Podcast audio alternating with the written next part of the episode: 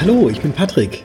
Mit dem virtuellen Zukunft für Finanzberatung Tourbus bin ich quer durch die Republik unterwegs, immer auf der Suche nach interessanten Gesprächspartnern aus einer der wohl spannendsten Zukunftsbranchen. Mit dabei natürlich das Zukunft für Finanzberatung Freundebuch und das werden wir jetzt gemeinsam ausfüllen. Auf geht's!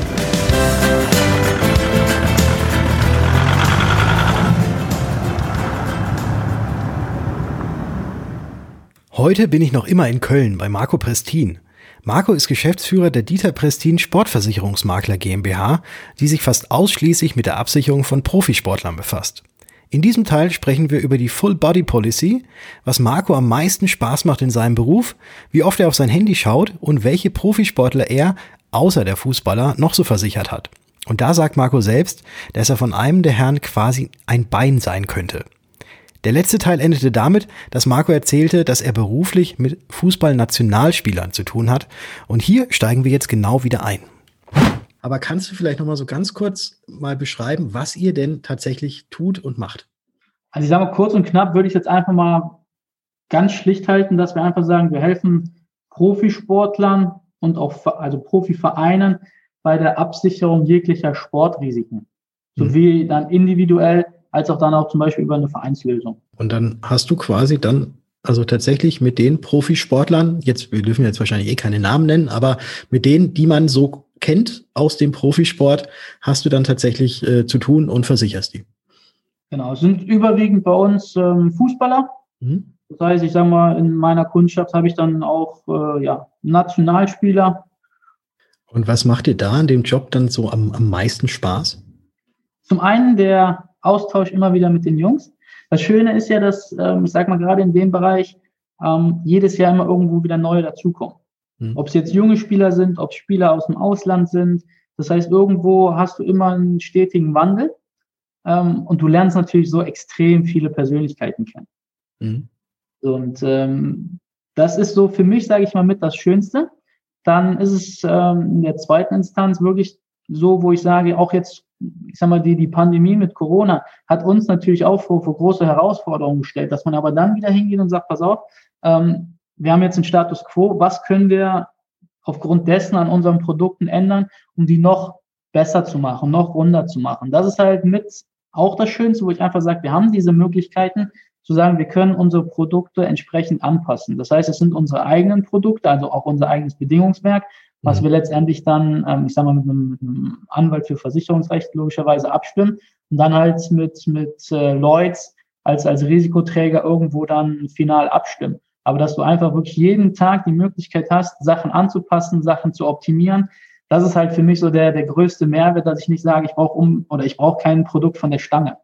Mhm. Also ihr habt da speziell tatsächlich auf den Profisport und auch da dann nochmal im Spezielleren auf den Profifußballer ähm, eigene Versicherungsprodukte entwickelt mit Versicherern, die ihr jetzt exklusiv vertreiben könnt, wo quasi alles dabei ist, von kleiner Zehbruch bis ähm, Meniskus und äh, was, Vollinvalidität, ja. was so natürlich ein Profisportler, ich kenne es ja, äh, dass sehr, sehr häufig in den Bedingungen drin steht oder auch diese Frage gegeben ist, sind Sie Profisportler? Und wenn man das mit Ja anklickt, dann sofort heißt, nee, wollen wir nicht versichern. Das ist leider, ich sag mal so, der, der typische Stand in, in Deutschland, wo es halt auch nur ein paar Ausnahmen gibt. Hm. Aber wie gesagt, mit, ähm, wir sind ja auch Zeichnungsbevollmächtigter von Leuten. Das heißt, ähm, wir dürfen die, die Policen selber schreiben und alles, mhm. ähm, wo ich einfach sage, das ist ein gewisser Status, worüber ich sehr glücklich bin. Mhm. Ähm, was gibt es denn da für kuriose Sachen, die man versichern kann, wo jetzt Otto Normal, der damit wenig am Hut hat, äh, auch gar nicht dran denken würde? Also ich meine, ich habe mal gehört, dass Mariah Carey ihre Beine versichert hat, dass Jennifer Lopez irgendwie ihren Popo versichert hat. Ja. Ähm, äh, was, was gibt es da bei Profisportlern? Ähm, also können da die ganzen Beine versichert werden, äh, auch gegen, gegen optische Mäkel oder was, was genau macht man da? Also ich sag mal, es war, es war eine Zeit lang mal wirklich so, dass man hingegangen ist und hat gesagt, man kann, ich nehme es jetzt mal als Beispiel, ähm, bei Messi oder Cristiano Ronaldo die Beine versichern. Mhm. Für keine 100 Millionen Euro. Mhm. Die Frage, die sich dann aber immer gestellt hat, ist, was passiert, wenn er Sportinvalide wird, hm. aber nicht aufgrund einer Verletzung oder Erkrankung, dass die Beine davon betroffen sind. Das heißt, man geht wirklich heutzutage hin und sagt, pass auf, wir machen eine Art Full Body Policy. Das heißt wirklich, dass der komplette Körper, dass ähm, äh, ich sag mal auch Erkrankungen etc. mitversichert sind. So, weil man da einfach gerade im, im Fußball habe ich ja auch oft, wenn ich in einem Zweikampf bin, äh, wenn ich mir nachher, ich meine, wir hatten es ja jetzt vor, vor kurzem erst ähm, äh, in Köln, dass sich ein Spieler einen Halswirbel gebrochen hat. Mhm. Ich meine, das sind dann auch ähm, Verletzungen, wo man befürchten muss, dass es ganz schnell vorbei sein kann. Mhm. Und das muss man letztendlich, also das, so sehe ich auch meine Pflicht als, als äh, gerade Sportversicherungsmakler, dass ich den Jungs ähm, oder Mädels nicht sage, pass auf, äh, versichert nur eure Füße, weil das ist letztendlich, oder eure Beine, das ist euer größtes Kapital. Das finde ich persönlich Schwachsinn, weil letztendlich, ich kann auch in einem Kopfballduell, kann ich einen gegen die Birne kriegen oder ich falle auf den Rücken etc. Oder als Torwart breche ich mir den Arm, äh, bin nicht mehr in der Lage, den Job dann irgendwie auszuüben, so dass wir da halt wirklich Wert drauf legen, dass wir sagen, wir haben auch eine vollumfängliche Absicherung, nicht so eine Teildeckung. Mhm. Also kann man sich das jetzt so vorstellen, äh, wie die Berufsunfähigkeitsversicherung für Nicht-Profi-Fußballer? Genau. Ja. Es ist eigentlich so, dass das Analoge dazu, nur dass es halt aktuell in dem Bereich keine, keine monatliche Rente im Fall der Fälle gibt, sondern halt dann die vereinbarte Versicherungssumme als Einmalzahlung. Jetzt verdienen Fußballer ja natürlich nicht unbedingt wenig Geld. Also gerade die Profifußballer. Kann man so ähm, sagen, ja. Ja, dann ist die Frage, brauchen die das überhaupt noch? Also da, da muss ich sagen, das ist natürlich etwas, wo man wirklich auf einen Einzelfall schauen muss. Ähm, wenn ich jetzt einen Spieler habe, der, ich sage jetzt einfach mal 10 Millionen netto im Jahr verdient. Mhm. Ich sage mal, das ist jetzt äh, knapp unter einer Million dann im Monat. Mhm. Ähm, stellt sich die Frage, in welcher, in welchem Lebensabschnitt bin ich gerade? Beginne ich oder bin ich irgendwo, ich sage mal Anfang, Mitte 20? Habe ich noch zehn Jahre vor mir?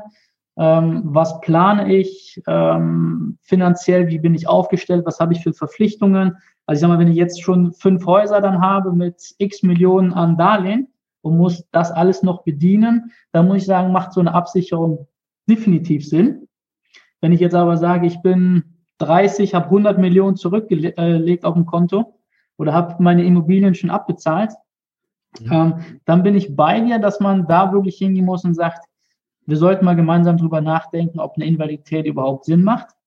Ähm, ich muss aber auch sagen, das Verhältnis Versicherungssumme Prämie ist deutlich günstiger geworden, als wie es noch vor vielen Jahren war, mhm. sodass man eigentlich sagt, ähm, selbst wenn ich die Absicherung mache, ähm, die Prämie, die ich dafür zahle, bei 10 Millionen Nettoeinkommen, fällt eigentlich nicht auf.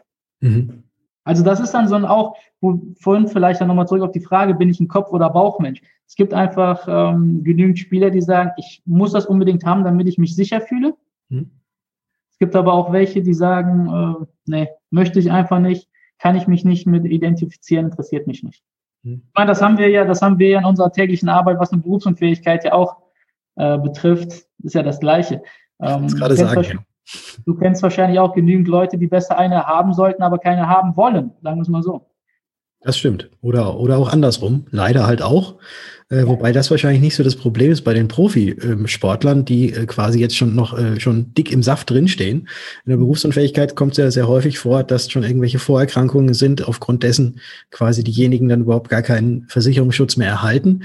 Äh, du wirst ja wahrscheinlich meistens äh, mit gesunden Leuten zu tun haben die allerdings wahrscheinlich auch alle immer irgendwelche Vorerkrankungen hatten, weil ich glaube, kein Profisportler ist jemals ohne irgendetwas gehabt zu haben dahin gekommen. Also ich glaube, ich meine, ich müsste jetzt wirklich tief im Archiv suchen, aber ich meine mich kaum an einen Antrag erinnern zu können, wo ich äh, nichts bei den Gesundheitsfragen eingetragen habe. Und sei es jetzt mhm. nur eine, eine Zerrung oder ich sage jetzt mal Mus Muskelbündelriss etc. Ja. Auch so, so Kleinigkeiten. Mir ist halt wichtig, dass man das im Vorfeld alles vernünftig aufgearbeitet hat. Mhm.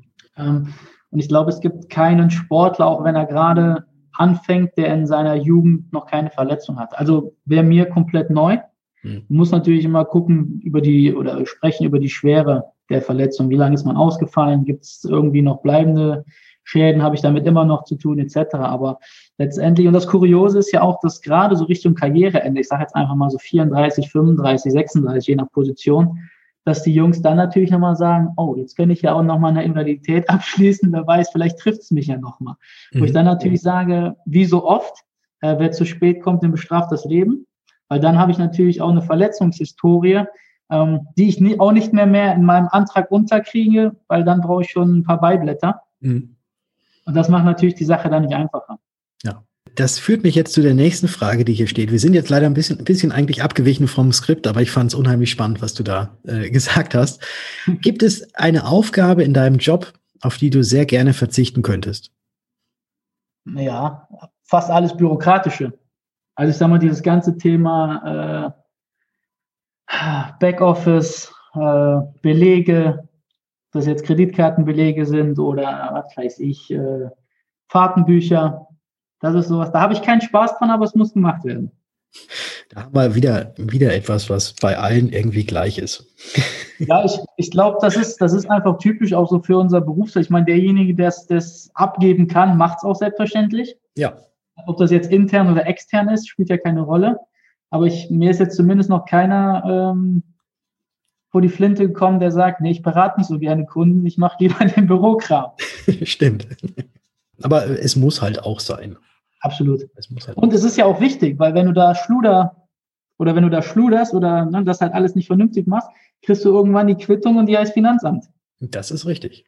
Das ist und dann hört der Spaß meistens auf. Ja, und dann irgendwie über drei Jahre Fahrtenbuch nachschreiben müssen, äh, macht auch keinen Spaß. Genau. Hm, Habe ich mal gehört, dass es Leute gibt, die sowas tun. das, äh, also da muss ich sagen, wenn bei drei Jahren herzlichen Glückwunsch. Ja. Ich glaube, dann ja, bist du erstmal eine lange Zeit beschäftigt. Ja, also Gott sei Dank, bei mir waren es nicht so lang. Ähm, ja. Ich blätter einfach mal wieder um auf die, auf die nächste Seite. Ja. Und da steht, stell dir vor, du wärst heute noch einmal am Anfang deines Berufsweges oder gerade so in der Orientierungsphase. Ja. Ähm, und du hast das Wissen, was du jetzt heute hast. Ja. Ähm, würdest du noch mal genau diesen Weg gehen oder würdest du alles komplett anders machen? Hm, ich würde zum größten Teil diesen Weg wieder gehen. Mhm. Allerdings ein paar Sachen anders machen, sagen wir jetzt gerade in Bezug auf Vereinfachung, Schrägstrich, Digitalisierung. Jetzt weiß ich aktuell nicht mehr genau, wie vor zehn Jahren die Situation war, was da technisch möglich war. Aber ich sage mal, man hat damals ja schon noch, äh, ich sag mal, alles ausdrucken müssen. Und ich kann mich noch erinnern, wie ich dann mit den, mit den größeren Taschen zum Kunden gefahren bin, wo dann noch mobiler Drucker und alles drin war. Ähm, selbst das habe ich in meiner jungen, ich nenne es jetzt mal Karriere noch erlebt. Ähm, also da würde ich, da würde ich mehr darauf achten, dass man das eventuell alles ein bisschen schlanker und effizienter hinbekommt. Weil gerade, gerade so diese ganzen Papier, also ich bin kein Freund von Papier. Mhm. Äh, manche Dokumente habe ich gerne in der Hand, definitiv. Aber es gibt auch viel zu viel Überflüssiges. Und wenn wir das alles mal wirklich komplett digital hinbekommen würden, glaube ich, wäre das ein Riesenschritt für unsere Branche. Ja, ja. Nee, also die Frage zielt auch tatsächlich ab, wenn du einfach mit dem Wissen, was du jetzt heute hast, einfach heute mhm. nochmal starten könntest. Ja, also dann, dann also würde ich, höre ich jetzt raus, alles, alles digital. Ja, ja, würde ich im Großen und Ganzen alles wieder so machen. Also auch die, die Spezialisierung würde ich wieder so machen. Ähm, klar, wenn ich gesagt hätte, damals in dem Alter mit dem Wissen, hätte ich natürlich dann schon einen Vorsprung gehabt. Mhm. Das heißt, ich wäre jetzt im gleichen Alter dann natürlich auch nochmal deutlich weiter ja. und könnte mich dann eventuell auch nochmal um andere Sachen kümmern, klar. Hast du denn in dem Zuge vielleicht irgendwelche Tipps oder auch so ein paar Hacks, die du jetzt einem jungen Finanzberater von heute äh, so mit an die Hand geben kannst? Äh, du hast gerade auch dieses Thema Spezialisierung angesprochen. Wäre das zum Beispiel etwas, was du auch sagen würdest, äh, unbedingt ähm, spitz aber in den Markt reingehen? Oder der Wald- und Wiesenmakler, der einfach alles in seinem Portfolio hat äh, und so rausgehen? Mhm. Also ich sag mal, gerade, gerade unter der Berücksichtigung äh, Demografie in unserem Berufsbild ähm, werden natürlich jetzt in den nächsten Jahren auch viele Maklerkollegen einfach von der Bildfläche verschwinden. Mhm. So, das heißt, ähm, der Markt ist riesig. Ähm, ich glaube aber, dass man mit, also ich finde, man sollte Grundwissen definitiv in allen Bereichen haben. Äh, dass man auch über alles mit dem Kunden sprechen kann. Jetzt vielleicht nicht unbedingt immer in der Tiefe, weil, ähm, weiß ich nicht, wenn du jetzt in wirklich in jedem Bereich der Experte sein willst, ganz schwierig, weil die Produkte ändern sich immer, die, die Regularien ändern sich immer. Das heißt, du bist eigentlich, glaube ich, dann wieder in der Theorie jeden Tag mit diesen Sachen beschäftigt und hast gar nicht so viel Zeit, letztendlich wirklich ähm, die Kunden zu beraten oder denen halt zu, zu, zu helfen. So, das heißt, ich glaube einfach, dass aktuell, keine Ahnung, wie es in fünf oder zehn Jahren ist, dass aktuell schon das von Vorteil ist, wenn du dich über entweder über eine Zielgruppe definierst oder halt wirklich dann über, ich sage mal, die Produktebene. Also mhm. zum Beispiel sagst, keine Ahnung, ich mache nur BU oder PKV, egal wer kommt. Mhm. Oder du gehst halt hin, ich sage jetzt mal wie bei dir, du sagst Freelancer oder wie bei mir Sportler und versuchst halt da dann, ich sag mal, das Bestmögliche abzudecken. Aber ich sag mal, komplett von A bis Z durch halte ich eigentlich heutzutage bei der ganzen Vielfalt ja, für unmöglich. Ich weiß nicht. Okay. Ja, dann, ich notiere einfach äh, spezialisieren, wichtig. Würde ich, würde ich schon, weil du dann letztendlich natürlich auch beim, beim Kunden anders wahrgenommen wirst. Also so kriege ich zumindest das Feedback, hm. ähm, dass wenn es dann heißt, du bist der Experte für, dann weißt du auch definitiv, dass wenn du mit einem aus der Zielgruppe in Kontakt bist, dass der einfach weiß, hey, okay, ich rede da nicht mit einem, der, ähm, na, ich sage mal, heute das macht, morgen das macht und äh, mich das letzte oder einen wie mich das letzte Mal vor vier Jahren betreut hat. Dann haben wir hier die letzte Frage in dieser Rubrik, wenn man das so nennen möchte. Ja. Welchen Fehler würdest du nicht noch einmal machen? Das ist jetzt auch auf das bezogen. Ähm, äh, wie, wie würdest du nochmal neu starten? Beziehungsweise äh, dein bisheriger Weg? Gibt es da irgendwie einen Fehler, wo du jetzt sagst, oh, wenn ich das vorher gewusst hätte, das hätte ich äh, nicht so getan oder diesen Fehler hätte ich definitiv nicht gemacht und werde ihn künftig auch nicht mehr machen? Wenn es keine gab, dann umso besser. Also ich, ich, muss, ich muss nachdenken. Also ich würde jetzt nicht sagen, dass mir irgendwo spontan ein größerer Fehler einfällt, wo ich sage, den bereue ich. Mhm. Nee, nee. Muss ich passen. Okay, alles klar. Dann machen wir da einfach so ein Strichchen. Das geht ja auch. Heißt ja nicht, dass man immer alles ausfüllen muss im Freundebuch. Sehr gut. Habe ich damals in der Schulzeit auch nicht. 50 Prozent reicht, ne? Vier gewinnt. So, ich habe jetzt nochmal umgeblättert. Ähm, da geht es nochmal so ein bisschen um deinen Alltag. Mhm. Äh, und zwar, Smartphones haben mittlerweile alle immer in der Hand und an der Hand. Und äh, welche Rolle spielt dann das Handy für dich heute? Wie oft schaust du da am Tag drauf? Wenn ich ganz ehrlich bin, viel zu oft. Mhm. Also ich weiß nicht, man kriegt zwar immer diese, diese, äh, was sind das, Tages- oder Wochenauswertung beim iPhone, mhm. ähm, wo ich dann auch immer denke, ey, das war wieder ein bisschen viel. Aber es ist letztendlich ja ähm, auch irgendwo berufsbedingt. Ne? Ich meine, ich, ich sitze ja nicht nur stupide im Büro mhm. und gucke, sage ich mal, meine Monitore an, sondern du hast ja mittlerweile auch auf dem Handy, hast du ja so viele ähm, Kontaktwege, dass du einfach sagst, du bist halt überwiegend, ob es jetzt Mail oder äh, irgendein Messenger ist mhm. ähm, oder irgendwelche Netzwerkportale, du bist ja irgendwie rund um die Uhr bist du ja damit in Kontakt und auch äh, in, in Verbindung. Also ich finde immer, ich finde immer, es sollte halt nicht, nicht überhand nehmen, ne? dass du halt wirklich mal sagst, äh, jetzt kann das Handy auch mal eine Stunde ausbleiben und dann ist das so. Also ich glaube, Tag und Nacht erreichbar ist lobenswert, aber man sollte sich auch mal die Ruhe gönnen. Aber dann ist es nur nach einer Stunde wieder so, dass das Kribbeln nicht in den Beinen, sondern dann die Hummeln in der Hand sind. Ah, jetzt müssen wir noch mal kurz drauf. Ich, es ja noch nicht mal die Stunde, selbst wenn ich es mir vornehme. okay. Gibt es denn noch weitere Techniktools, die du benutzt, so für deinen Arbeitsalltag, die dir den Arbeitsalltag erleichtern? Ja, ich sag mal sowas im Sinne von, von digitales Notizbuch. Also ich habe da zum Beispiel mit, dem iPad dieses GoodNotes. Mhm ähm, wo ich einfach sage, auch das ist schön angenehm mit dem Stift. Ich kann Sachen zeichnen, ich kann mir Notizen machen. Das habe ich dann äh, letztendlich auch dann synchronisiert, äh, was diesem Blätterwust an dann einfach ein Ende macht. Mhm. Äh, ja gut, und dann hast du halt, ich sag mal so, so Erinnerungsfunktionen, ne? so To-Do-Listen, ob das jetzt mit, mit der iPhone-App direkt ist oder ich sag mal jetzt so Programme wie, wie Meistertask oder sowas, wo du halt einfach sagst, du sitzt im Auto und dir fällt irgendwas spontan ein, ähm, mach dir da schnell eine Erinnerung. Ähm, da musst du nicht lange nach Stift und Papier suchen. Ja, das hilft auch, weil dann findest du es auch irgendwann einfacher wieder. So, ansonsten, wenn man sich irgendwo mal einen Zettel schnappt, was draufschreibt, dann weiß man nicht mehr, wo der Zettel liegt. Ne? Das, das kenne ich halt auch bei mir dann vom, vom Büro, weil äh, du schreibst dir irgendwas auf, dann drei Wochen später suchst du diesen Zettel und denkst dir, hm, wo könnte der jetzt sein? Ja gut, wenn es erst drei Wochen später ist, dann war es ja nicht, wahrscheinlich nicht so wichtig. Oder es ja, hat sich schon längst erledigt. Als, auch als, als Gedankengänge. Ne? Wenn ihr zum Beispiel sagst, ach, mir fällt was für meine Website ein, was ich ändern will. Dann notierst du dir das und dann irgendwann drei Wochen später denkst du, ja, ich habe mir mal was notiert. Wo finde ich das jetzt? Ja, ja. Und im Zweifelsfall ist es im Mülleimer. Aber der ist wahrscheinlich eh schon weg dann, geleert. Denke ich. Quasi, ja. ja. Deswegen ja. sage ich, wenn du da irgendwo was, ich sag mal, digital hast, das, das erleichtert einfach auch, weil du dann halt auch ortsunabhängig die Sachen dabei hast. Ne? Mhm. Ja. Also da höre ich jetzt raus, du bist eigentlich sehr, sehr gut strukturiert und organisiert. Ja, ich denke schon. Aber das hat, glaube ich, auch viel mit, mit Disziplin zu tun, mhm. äh, weil ich mag kein Chaos. Chaos stresst mich. Mhm. Deswegen versuche ich dann irgendwo so die, die Sachen, die ich mir vornehme, dann halt wirklich zu strukturieren. Jetzt hatten wir es ja vorhin auch darüber, dass du ja jetzt glücklicher Familienpapa bist. Ja. Und äh, Handy auf Seite legen funktioniert und äh, eher Familienmensch, aber dann halt auch hin und wieder mal äh, die Freunde. Also, dass sich das auch auf jeden Fall die Waage hält. Also so Stichwort der Work-Life-Balance. Wobei Work-Life-Balance ist ja mittlerweile auch so ein, so ein Buzzword, was viel zu ja, häufig ja. verwendet wird. Aber äh, gibt es da für dich irgendwie äh, Erfolgsgeheimnisse, wenn man das so nennen möchte, äh, wie du diese Work-Life-Balance auch hältst oder beziehungsweise versuchst zu halten?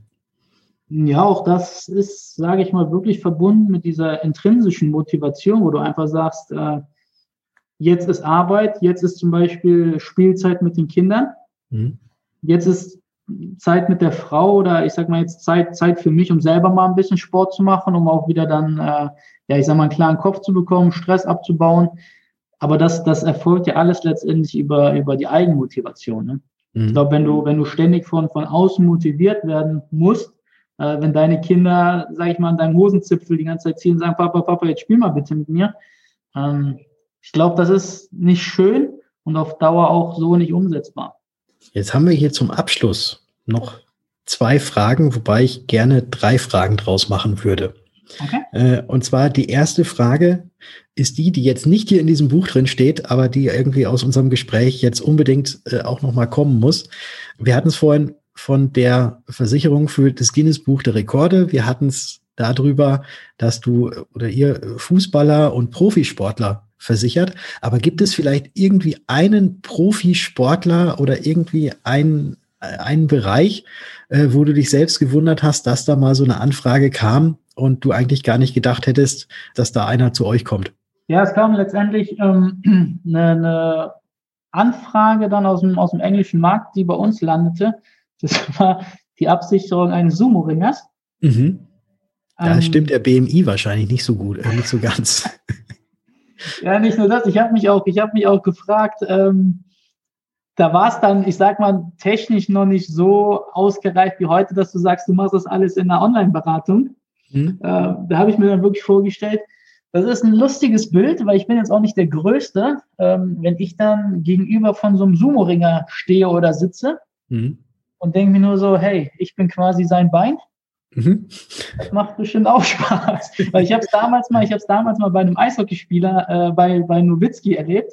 Mhm. Ähm, wenn der dann vor mir steht, dann denkst du schon, ach, so groß kann man also auch werden, alles klar. So, und das, das sind dann halt so, so Momente, wo du dann sowohl menschlich was mitnimmst, aber auch dann halt, ähm, ja, ich sag mal, in der, in der täglichen Arbeit, ähm, wo du einfach sagst, das sind dann so, ich nenne es jetzt mal so Ausreißer aus dem Alltag, die dann halt wirklich schön sind, weil du einfach mal sagst, hey, du hast mal wieder ein anderes Risiko. Mhm. Äh, das musst du auch dann mal wieder für dich selber, ich sag mal, einordnen und letztendlich auch gucken, was sind da die Risiken, ähm, wenn du so eine Neuanfrage kriegst, was vorher halt noch gar nicht dein, ich sag mal, Tätigkeitsgebiet war.